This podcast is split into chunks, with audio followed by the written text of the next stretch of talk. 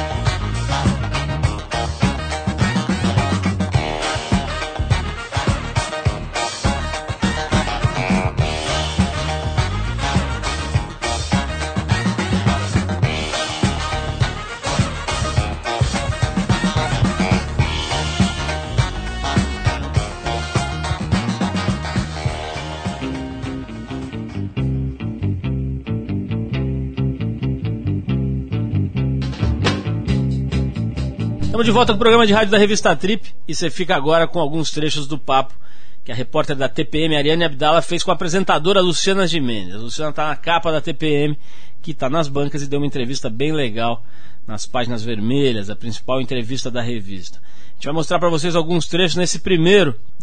A Luciana, que no começo da carreira na televisão foi taxada de burra por muita gente, aliás, ainda é, né, por muita gente, explica como é que surgiu esse estigma. As pessoas me chamavam de burro. O que aconteceu é que começaram a, a, a, mídia meio que brincou um pouco, né?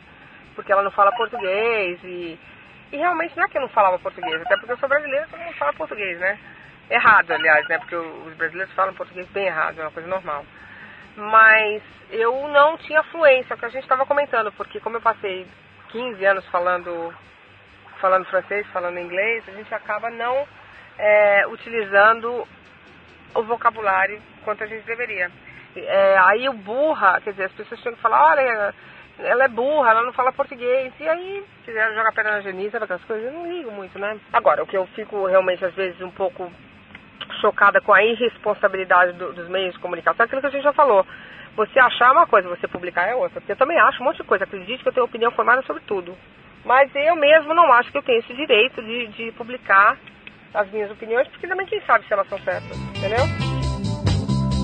Você está no programa de rádio da revista Trip ouvindo alguns trechos da entrevista que a apresentadora Luciana Jimenez deu para a versão feminina da Trip, a TPM, desse mês. Bom, nesse segundo trecho do papo, a Luciana conta como é que ela conheceu o vocalista dos Stones, Mick Jagger, com quem ela teve um relacionamento e um filho na década de 90. Vamos ouvir da boca dela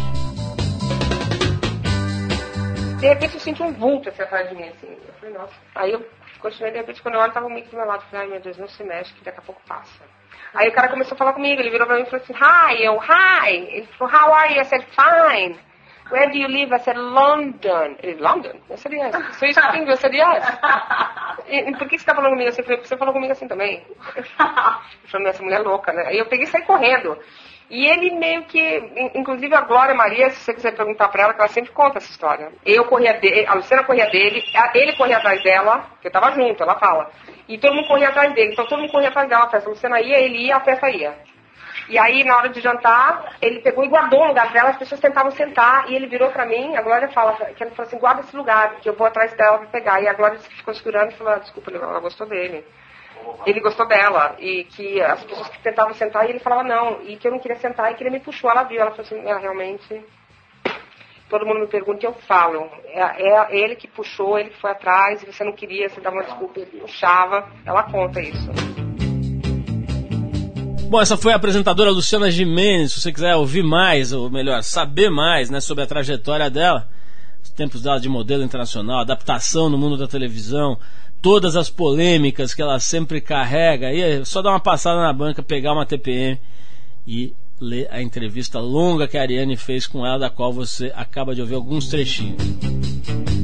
Bom, daqui a pouco a gente vira completamente o papo para falar um pouco sobre medo. Medo sob o ponto de vista da filosofia da religião, da crise financeira, né? uma grande geradora de tensão, de incerteza. A gente vai trazer para cá o professor Luiz Felipe Pondé, que escreve na Folha de São Paulo todas as segundas-feiras, um pensador de mão cheia. Mas antes a gente vai tocar mais uma música homenageando os 50 anos da Motown. Agora é a vez do Smokey Robinson, que é uma das primeiras figuras associadas à gravadora, junto com a banda The Miracles. A faixa é Going to Go Go. Depois a gente volta com o Trip FM por aqui. Vamos lá.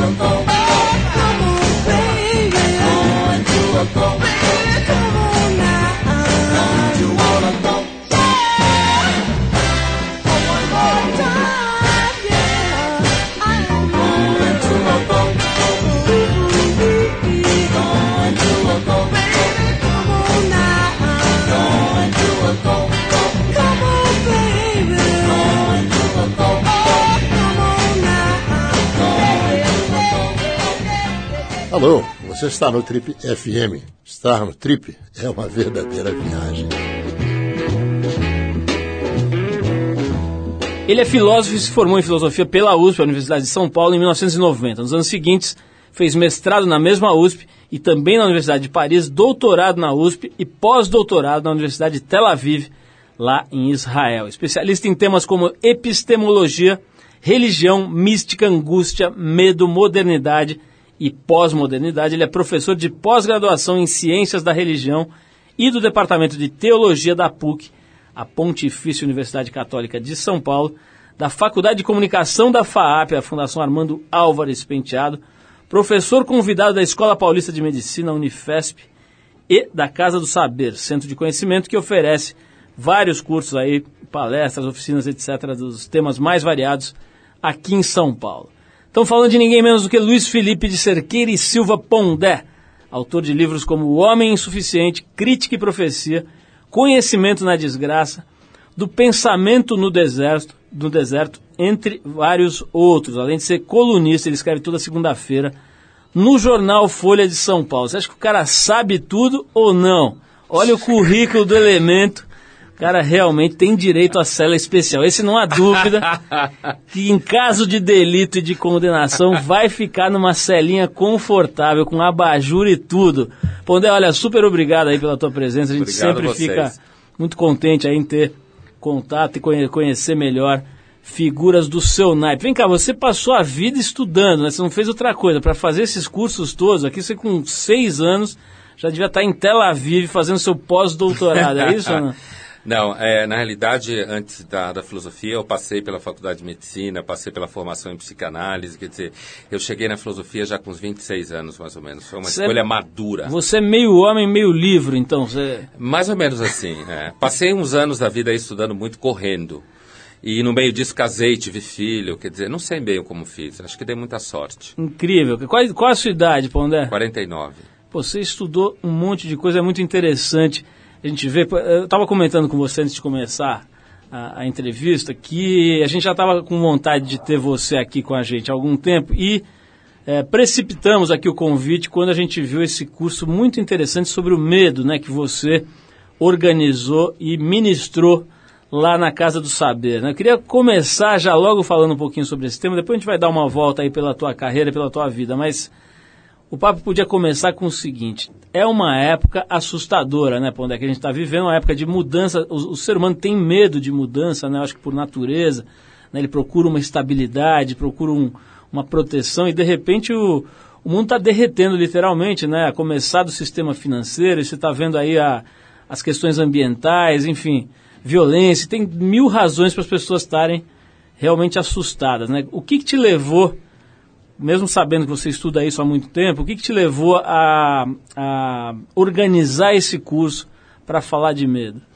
Olha, primeiro é uma coisa que tinha a ver mesmo com a minha formação, o que eu estudei. Quer dizer, veja, Paulo, o, o homem é um animal que tem medo. Ele tem medo porque, de certa forma, a gente é o único bicho que carrega o cadáver nas costas a vida inteira. Quer dizer, nós somos os- o único animal que tem absoluta consciência da morte. Então, em algum momento lá no passado, a gente deve ter descoberto isso, e aqueles que conseguiram sobreviver com esse pânico se adaptaram. Os que não conseguiram desapareceram, foram devorados. Então, primeira coisa é, é um pouco fruto de estudo mesmo, de perceber que o medo é uma questão de fundo da vida e de que muitas vezes a gente tenta mentir sobre isso. O que me inspirou o curso, e eu pensei o curso antes da crise, a primeira coisa que me estimulou foi uma vontade, assim, meio que de chutar o balde de fórmulas de felicidade, de, de aprofundar e ir na contramão de tentativas, assim, meio superficiais, sabe? Tipo, olha, se eu tiver um filtro de barro em casa e beber água filtrada e comer alface, eu salvo o mundo. Sabe, se eu fizer cinco minutos de yoga por dia, eu vou encontrar um, um- um mundo divino, vai ficar tudo no lugar. Então, a- a- a- o, primeiro, o primeiro instinto mesmo foi um- ser um pouco espírito de porco, assim. e falar para as pessoas, olha, dá errado por isso, né? Você não consegue realizar aquilo. E aí acabou, como eu falei no começo, quer dizer, eu tenho dado sorte, de uma forma meio esquisita, quer dizer, aí veio a crise e ficou parecendo que eu tinha montado o curso por causa da crise. Mas não foi por isso. Me Diz uma coisa, ô Pondé, o- essa história da crise agravou demais? Você acha que é um processo que com crise ou sem crise já fazia parte desse século que a gente está vivendo, que é essa, essa coisa do medo, do medo aflorar? Sim. Olha, como eu estava dizendo para você, Paulo, eu acho assim que é, é- é sempre bom quando você pensa em termos de longo tempo, quando, por exemplo, você pensa na humanidade a partir de um referencial darwinista, que aí você tem um olhar muito a- a- ampliado. Por exemplo, a gente é o que é mais ou menos há 50 mil anos, né? Ah, nós todos aqui, os ouvintes, podiam estar há 50 mil anos agora correndo na savana africana, no meio de uma Europa gelada, sei lá o quê. Quando você pensa dessa forma, quando você lembra, olha, por exemplo, imagina que era uma mulher da luz há 50 mil anos atrás encostada numa pedra, aí você tem ideia do quão é fácil hoje. Então, assim, eu acho que ah, sempre foi uma experiência de medo, uma experiência de crise. Eu tenho muito a sensação de que o homem é um animal em crise continuamente, né? Agora, uma característica um tanto importante da nossa época é porque a nossa época vem de um meio que um fluxo assim meio utópico, tipo 300 anos mais ou menos, a ideia de que a gente ia zerar a conta da infelicidade. A gente ia zerar a conta do desconforto e a vida ia ser uma agenda, sabe? E aí, um revés como esse que acontece agora, quando se achava que o mundo ia marchar cada vez mais para ficar ah, uma sociedade assim onde você compra tudo que precisa e todo mundo tem o que quer, um revés como esse, do meu ponto de vista, na realidade, nos ajuda a lembrar que a história da humanidade nunca foi uma história fácil. E não, eu não acredito que nunca será. Eu acho que essa crise passa, eu não acho que é o fim do mundo, eu não sou do tipo, sabe aquele cara apocalíptico que acha que o mundo vai acabar a qualquer momento? Eu acho que não. Eu acho que A, a gente, nós somos uma espécie acostumada a, uma, a um meio ambiente violento, agressivo, infeliz. A gente está adaptado à infelicidade.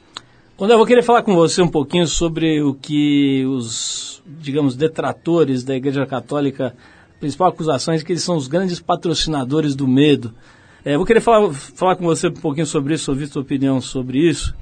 Mas antes a gente vai tocar aqui, um cara que morre de medo, acho que até de sair na rua hoje em dia, né? Estamos falando de Michael Jackson, aquele ser, né, que a gente não entende, mas enfim, é, dentro aí do. Você sabe que a gravadora Motown está fazendo 50 anos agora e tem homenagem aos caras de tudo que é lado, porque realmente merece, né? Uma gravadora que mudou a história da música no mundo. Então a gente separou aqui o Michael Jackson na época que ele tocava com os irmãos e tal, que tinham o Jackson 5. É porque ele ainda não se metia em tanta confusão, não tinha tanto medo da própria sombra e ainda fazia boas músicas. A faixa se chama I Want You Back, é de 69, depois do Jackson 5 a gente vai falar com o Pondé um pouquinho sobre Igreja Católica, culpa e medo. Vamos lá.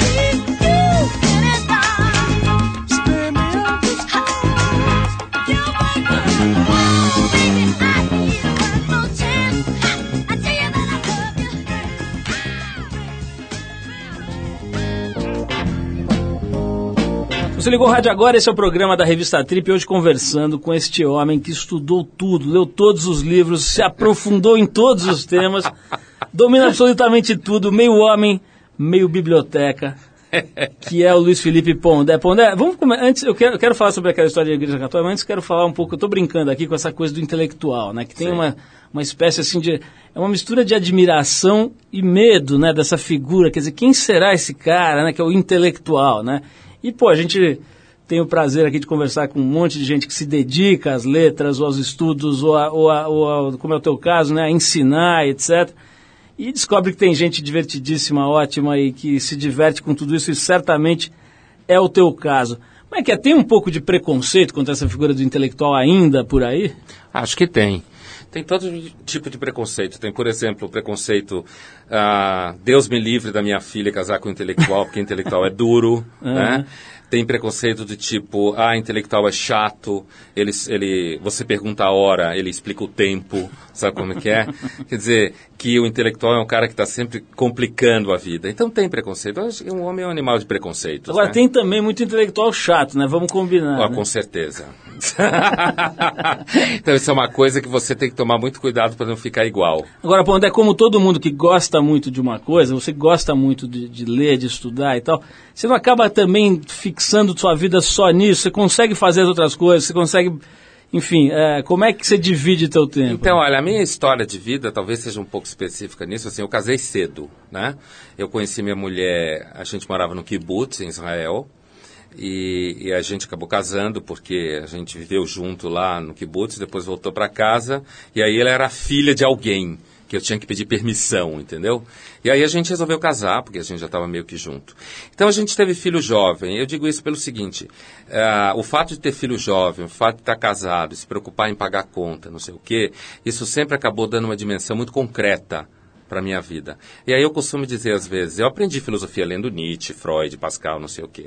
Mas eu aprendi muita filosofia com olhando meu filho com febre, sabe como é que é? Puta, será que que vai acontecer? Que doença é essa?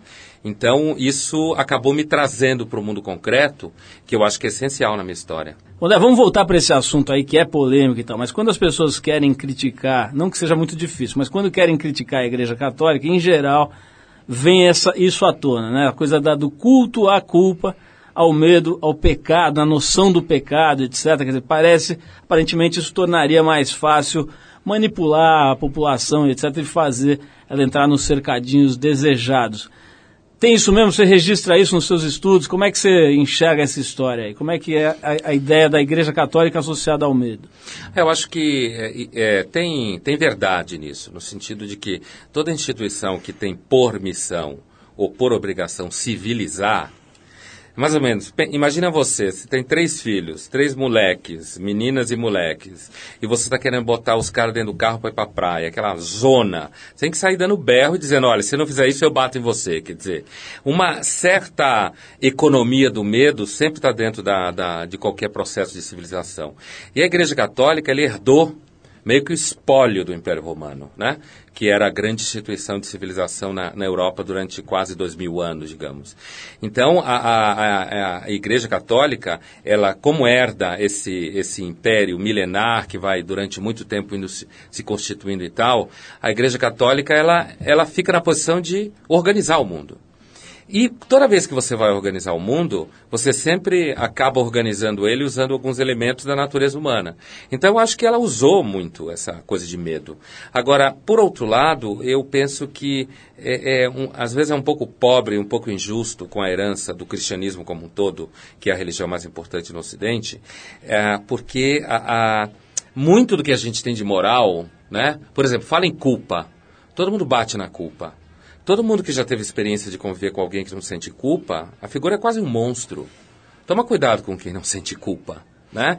Então a ideia de culpa, apesar de que você pode abusar dela, para mim me parece é isso, essencial. É isso que eu ia dizer, não precisa excomungar o médico que foi lá e fez o aborto da coitada lá, da, da menina de 9 anos, né? Quer dizer, uma, uma, uma entidade que se propõe a fazer a, a, tomar atitudes desse tipo nessa altura, né? não é complicado?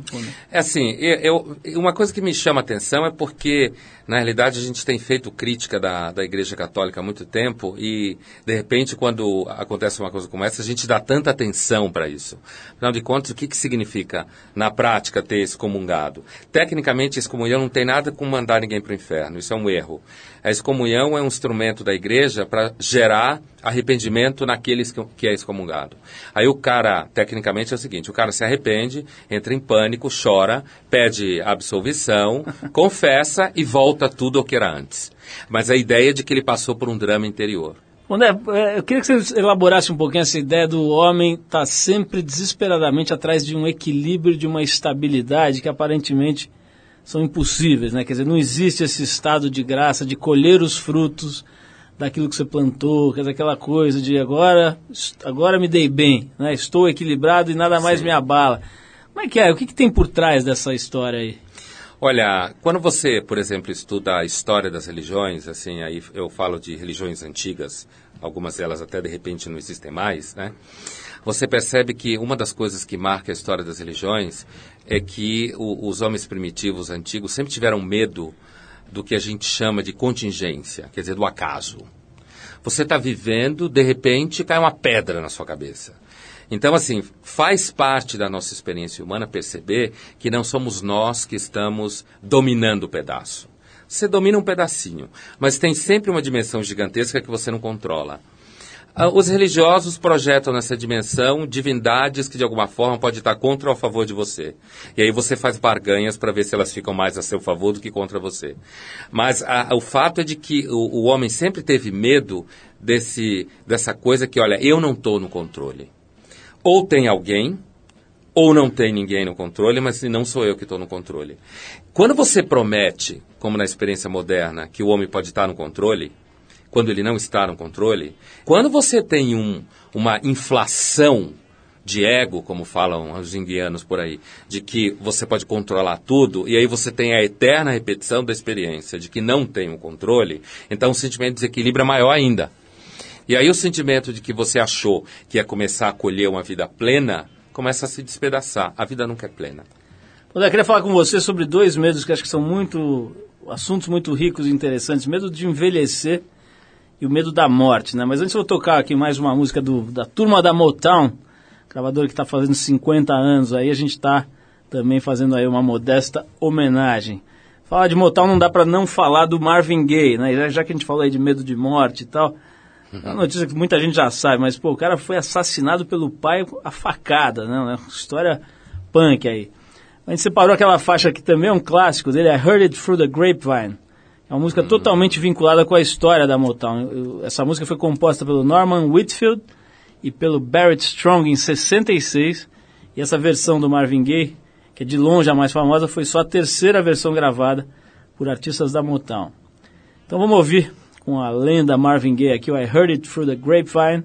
Depois a gente volta para saber por que, que a turma morre de medo de envelhecer e se pela de medo de morrer. Vamos lá.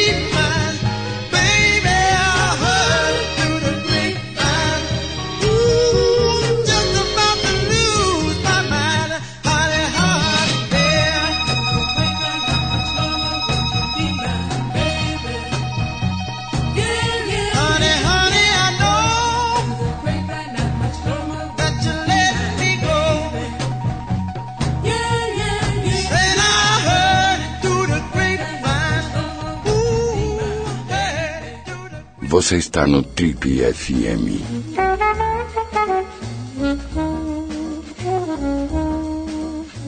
Estamos de volta hoje aqui conversando com o Luiz Felipe Pondé, filósofo, professor, um cara que conhece muito da questão da existência humana, né? Esse drama, essa coisa complicada e ao mesmo tempo super interessante e divertida. Pondé, vamos falar sobre medo de envelhecimento, né? Um assunto que a gente tem abordado muito nas revistas aí, aqui no rádio, no site, enfim, todo lugar que a gente está ali é, procurando pensar, esse assunto vem à tona, especialmente na revista feminina, na TPM, né, que a gente produz aqui, esse assunto ainda fica mais forte. Né?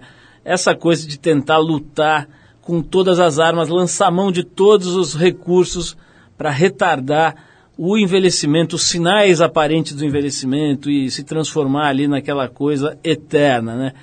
Queria saber de onde vem também essa loucurinha que em alguns casos se transforma mesmo numa loucura, né? Tem um amigo meu que disse que a mãe dele se transformou numa instalação e ele não reconheceu, isso é verdade, ele falou para mim que encontrou com ela numa, num shopping, ou sei lá onde, num supermercado, e demorou um tempo, precisou olhar bem para ver se era ou não a mãe dele, né? Então a coisa realmente em alguns casos vai extrapolando. De onde vem essa história aí, Pondé? Olha, cara, eu acho o seguinte, eu acho que o envelhecimento é uma coisa que lembra para você que você vai morrer e a gente faz qualquer negócio para não pensar nisso, né? E não pensa nisso o tempo todo. Mas eu acho que a nossa experiência contemporânea tem um quê, assim, a mais, que é o seguinte. Uh, durante muito tempo, a, a sociedade tinha um lugar para essa pessoa idosa. Essa pessoa era aquilo que, por exemplo, você pode chamar, sei lá, como aquele filósofo Walter Benjamin chamava, tinha uma espécie assim de lugar do narrador. É aquele que narra a experiência humana. Então ele recebe o mais jovem, ele fala como é que é a vida, ele conta as histórias, o jovem percebe no que ele está contando quais são os significados das experiências que ele tem. Então ele tinha uma função. Com o passar do tempo, primeiro começou a ter muita gente idosa. E aí a gente vai percebendo que, na realidade, nem todo mundo que é idoso sabe alguma coisa. Você pode ter idosos que são super banais, né? que não sabem nada de especial. Depois você tem outras fontes de conhecimento que podem fazer o papel da narração. É claro que essas fontes, computador, televisão, rádio, internet, não têm a relação pessoal. Há uma perda nisso, não há dúvida. Há uma perda do, da figura do ser humano como alguém ligado com você afetivamente. Então, o que acontece é o seguinte, me parece que ah, ah, o envelhecer perdeu o significado. Você não envelhece, você apodrece. Né? E, e, aí, essa luta, na, na, na, medida que não tem mais significado ser, ser uma pessoa. Você não amadureceu, você na realidade apodreceu. Eu acho que fica um pouco aquela situação. O sonho da, da mãe é que confundam ela com a filha. Então, o sonho dela é ser loira para sempre. Né? Só que aí tem uma série de problemas. Não que a priori eu acho que uma pessoa não deva combater o envelhecimento. Eu não sou daqueles que acham que você tem que pintar o cabelo de branco para parecer inteligente para cacete. Não é isso que eu quero dizer. Né? Se bem que eu acho que tem uma variação entre homem e mulher. Grande parte das mulheres ainda acham homens que pintam o cabelo meio besta. Né? Porque a imagem do homem que, que tem traços do envelhecimento ainda não é problemático no mercado do amor. A mulher, sem dúvida nenhuma, sofre muito no mercado do amor. Envelhece primeiro. No começo, o, o homem parece um bobão. No final, o risco é que ele parece filho dela. Então, eu acho que tudo bem que as mulheres usem os, os, os instrumentos que tem por aí para combater o envelhecimento. Agora, eu acho que tem sequelas. E as pessoas sentem essas sequelas. Por exemplo, imagina se você, o, o teu sonho vai ser igual ao teu filho, o, o recado que você está mandando para o teu filho é que teu filho não tem futuro.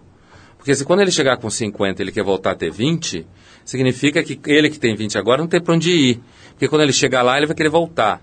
E se você é uma pessoa de 50 com cabeça de 20, você é um retardado mental, na realidade. Então, eu acho que, apesar de que Existe uma, uma, sem dúvida nenhuma, perda de significado do lugar do idoso. Puta, o discurso todo é seja jovem, seja jovem, seja jovem. Né? Então, assim, e tem um outro problema que é o seguinte, com um certo desencaixe das relações, quer dizer, a possibilidade de trocar de parceiro com uma certa maior facilidade e tal, no começo você troca, você está sozinho porque você escolhe. Depois você está sozinho porque ninguém te escolhe. Você perde o valor no mercado do amor. Né?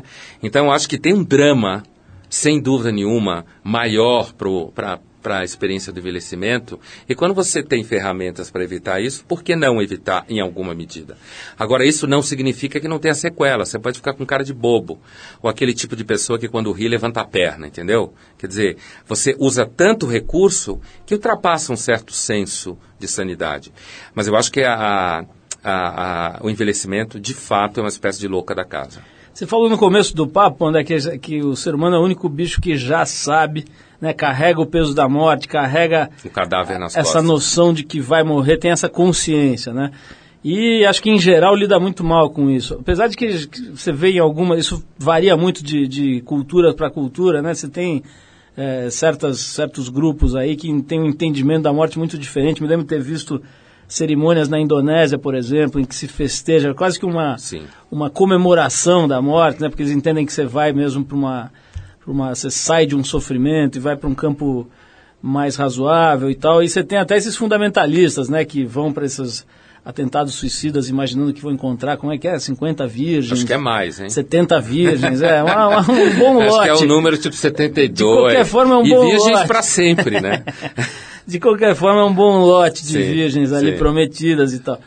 Dizer, e essa história aí? A gente tem mesmo. E outra coisa que eu acho interessante é se você pega as crianças aqui, as pessoas quando tá, passa, sei lá, à frente de um, um atropelamento, você está morto lá, você vê gente tampando os olhos das crianças, não deixando ter contato com essa realidade, né?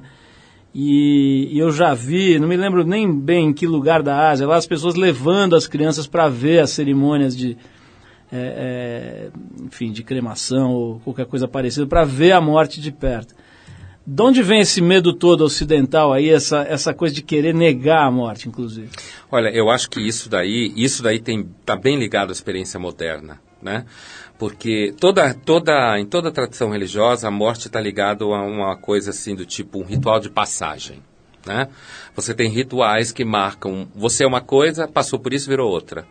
Então a morte é sempre representação de morre para alguma coisa, nasce, nasce para outra coisa. Isso dentro de estruturas religiosas. Agora, a experiência moderna, e aí não é o cristianismo como fonte, mas assim, é claro que o cristianismo é muito fonte da, da experiência moderna, mas eu digo assim, essa experiência moderna de querer tomar o futuro na mão, né? Tipo, os últimos 300 anos, sei lá, grosso modo, de eu, nós vamos, pela ciência, mudar o mundo, pela democracia, mudar o mundo, quer dizer, é uma responsabilidade gigantesca. Eu acho que ah, todo mundo que estuda a história da morte percebe que, com o passar do tempo, você precisa esconder a morte. Porque uma pessoa que lembra da morte é uma pessoa que pode ficar improdutiva. Né? É uma pessoa que, de repente, não consegue exercer a sua função de agente da felicidade contínua, eterno. Então você vai ter uma espécie assim, de higienização da morte. As culturas que têm um lugar para a morte, não, não precisa ser necessariamente alguém que goste da morte, mas tem um lugar de significado. Quando você perde esse lugar de significado, quer dizer, a morte só significa que você vai ser comido por lesmas, né? Agora, o problema, Paulo, é que a morte não é só a morte. A morte é um processo lento. Alguns dizem que começa quando você nasce. Aqueles mais radicais, né? Então, assim, é um processo que vai se instalando em você aos poucos, à medida que o corpo vai te abandonando. Então, não é só o fato de você ver o cadáver, ou de você fazer tudo para o cara morrer no hospital e alguém tomar conta dele. Mas é a necessidade que você tem de limpar todo o campo visual de qualquer coisa que te lembre a morte. E quando você tem um sistema que roda em cima da eficácia, meu, como o nosso, você tem que ser eficaz o tempo inteiro. Se você deprime, fica triste, né? Isso deixa você menos eficaz. Olha, por exemplo, um pouco a história da, do significado do que é ser melancólico, sem entrar no mérito de altos debates científicos, escolas, disso daí. Mas você percebe um pouco da história da melancolia, assim, que durante muito tempo a melancolia significava que você, na realidade, tinha uma percepção da vida, assim, mais profunda. Você era um cara meio contemplativo, que olhava as coisas, percebia relações, ficava meio triste, porque no final você sabe que tudo se perde, sabe? As pessoas desaparecem, você tem frustração, você não consegue controlar a sua vida na mão como você quer. Tem alguns momentos de felicidade, aproveite porque eles passam. E aí, de repente, quando você vê hoje melancolia e depressão, é sempre visto como uma coisa que falta em você. Então você não consegue ser eficaz, assertivo, produtivo. Cara, não existe maior doença do que ser eficaz o tempo inteiro. Experimenta ser 24 horas por dia. O, bom, né, o, o Contar do semana passada falou uma coisa aqui, entre outras coisas interessantes, falou o seguinte, que ele tem uma fórmula para a felicidade e que ele, inclusive, não tinha problema nenhum em contar para nós a fórmula da felicidade, que era duas doses de heroína é, mas que ele falou que dura pouco e causa um certo estrago. Tem muita sequela. Você, o que, que você está achando dessa coisa aí, de uma certa onda que tem, diria, mais forte na mídia há uns dois, três anos, que é dessa perseguição a algum tipo de sensação estável de conforto e prazer que, que seria batizada de felicidade. O que, que você acha que tem aí por trás desse movimento? Então, eu acho que o que, que tem por trás desse movimento é um pouco que a gente vem conversando aqui, que é assim, é uma, uma, uma experiência cultural que coloca, aposta todas as fichas o que você pode fazer com o mundo, com a sua vida e com a sociedade. Então você vai mudar o mundo pela política e sua vida pela psicoterapia, né? Então assim, ou seja, é um horizonte assim onde você tem que realizar o sucesso aqui. Então acho que o que acontece muito é isso, é quando você carrega muito o tom de que você tem que ter sucesso e como esse sucesso não acontece, você tem sucesso profissional, a vida afetiva dá errado. Se você não tiver sucesso profissional, a vida afetiva sempre dá errado. Então, assim, a vida do casal, né, principalmente do ponto de vista masculino, o homem não tem duas opções. Ou ele tem sucesso profissional ou não tem. Né? As mulheres ainda podem ter algum outro tipo de opção. Talvez um dia acabe, mas ainda não acabou. Então, assim, é, é, o, o quarto do casal, na realidade, acaba sendo uma frente de trabalho. Você tem que trabalhar no trabalho e trabalhar em casa. Então, é muito esforço e as pessoas não aguentam. Então eu acho que à medida em que a mídia vai produzindo todo tipo de artigo e de reflexão, tentando é, meio que ou ajudar as pessoas a lidarem com esses pequenos fracassos. Então você traz a filosofia, traz a psicologia. Na realidade, me parece que o bom disso é fazer. Eu acho que isso tem um ganho. É quando você percebe que se pensa isso há muito tempo, você um pouco relaxa, sabe? Você não é o primeiro ser humano que fracassa, que é abandonado, que é traído, né? É, você não é a primeira, a primeira pessoa que passa por isso na história. Então eu acho que, no fundo, isso tem uma, uma vantagem que é o seguinte, você não, você não sente só. Né, você que tem passado aí seus, seus anos da sua vida mergulhado no, no, no conhecimento, nos livros, na, na, filosofia, né, que você conhece a fundo, etc. Não tem um, uma espécie de angústia que é gerada pelo conhecimento mesmo? Quer dizer, quanto mais você se aprofunda, mais você vê a vastidão daquilo, as portas infinitas que aquilo tem para serem abertas. É, tem uma, uma angústia que vem desse, desse mergulho aí? Acho que sim. Isso é, isso é verdade tanto de um ponto de vista assim, mais sério, quanto de um ponto de vista, digamos, folclórico. Né? É, ontem eu conversava com com um, uns alunos que estão hoje estudando, um aluno especificamente que está estudando filosofia, e ela me lembrava uma coisa do tempo de quando eu estava na USP estudando filosofia, que é uma piada que os alunos fazem no primeiro ano, que é assim, sei lá, somos, sei lá, 70, 60. Quem entre nós vai se matar e vai enlouquecer? Então, esse tipo de piada, ela, ela representa bastante isso que você está dizendo. Quer dizer, porque o aluno de filosofia é aquele que, sem dúvida nenhuma, lê mais é o que mais estuda, né? Dentro da, das áreas de humanas é aquele que, se você não é um rato de livros, se você não gosta de ler o tempo inteiro, não faça filosofia. Porque se você não lê muito, você vai ser um fracasso, né? Então, é essa ideia de que sempre tem alguém que se mata ou alguém que enlouquece, fala exatamente de uma experiência um pouco de desmedida. Você vai longe demais. Você acaba sabendo muito, mais do que precisa, né? Mais do que deve. E aí, nesse um pouco dentro dessa coisa que você sempre acaba sabendo mais do que deve, nem tudo que precisa, e nunca tudo que precisa, você fica meio sabendo mais do que os outros seres humanos, mas na realidade você não sabe coisas que ninguém sabe também. Então, às vezes, você tem um sentimento de que é um conhecimento que deixa você mais só do que nunca. Quando é cedo para variar, para não perder o costume, está escrevendo um livro, né? Um livrinho ali, só para não perder o, é, o, o, embalo, né? Como é que tá? Que livro é esse, cara? Então, eu tô tá saindo um livro agora nesse semestre pela EDUSP que se chama Do Pensamento no Deserto, que é uma coletânea de 11 ensaios, né, que eu percorro vários temas. Tem desde Dostoiévski, Pascal, Kafka, é, biotecnologia, uma série de coisas, pensamento conservador, uma série de coisas. Agora eu estou entrando numa outra empreitada, que é um livro sobre pós-modernidade. Né? Na realidade, eu tenho dois projetos. Um primeiro é um livro dentro de uma coleção da Casa do Saber, que seria, seria um livro que pensa esse momento pós-moderno a partir de coisas como medo, amor, religião, é, desorientação na vida, coisas assim.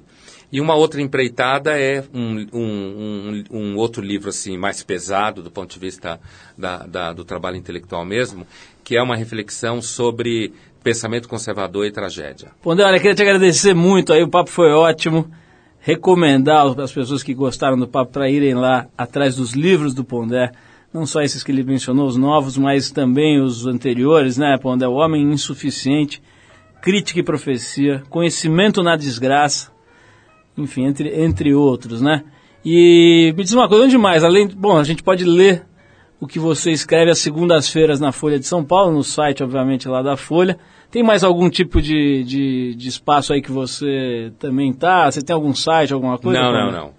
Não, para leitura, assim, fora do, de livros e assistir cursos e tal, é a Folha mesmo. E os cursos na Casa do Saber que você tem feito bastante também, né? Sim, agora eu estou terminando um curso sobre o amor. Genial, Pondé, olha, brigadíssimo, adorei. Obrigado você. Foi muito legal. Mande as minhas recomendações aos seus alunos de filosofia, que eles continuem mergulhando, que eles não tentem pegar resumão, que não dá certo. E um super abraço, a gente vai tocar mais uma aqui, é da Motown essa aqui também ou não? Uhum. Essa é da, da Motown também. A gente vai encerrar o papo com o Pondé com mais uma música então aqui da gravadora norte-americana Motown, que deu uma virada no tipo de música especialmente na black music, né? Passou, revolucionou, lançou muita gente boa. E a gente separou aqui o primeiro grande hit da Motown, que foi gravado pelo Barrett Strong, ficou mais famoso como compositor do que como cantor. E essa música aqui é de 59. Então a gente vai com o Barrett liderando os vocais na música Money. That's What I Want. Vamos lá.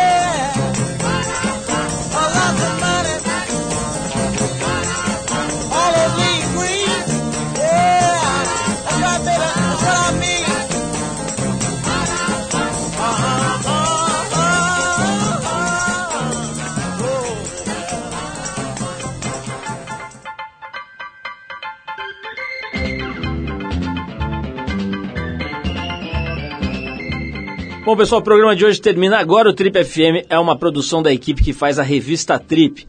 Apresentação Paulo Lima, participação excepcional Arthur Veríssimo, coordenação Endrigo Kiri Brás, produção e edição Alexandre Potashev. E olha só, para falar com a gente é só escrever para radio@trip.com.br. Manda aí o seu e-mail, vou repetir, radio@trip.com.br Ou então você também pode acessar o tripfm.com.br para poder dar sugestões de músicas, de convidados. Você vai ter lá arquivos com as gravações dos programas anteriores. Aqui você pode baixar no computador, ouvir no computador, baixar para o seu MP3. Pode ouvir os nossos programas de anos atrás, enfim, pode escolher pelo convidado. É bem legal, dá uma olhada lá, tripfm.com.br. É isso então, na semana que vem a gente volta nesse mesmo horário com mais um Trip FM. Um abração e até lá.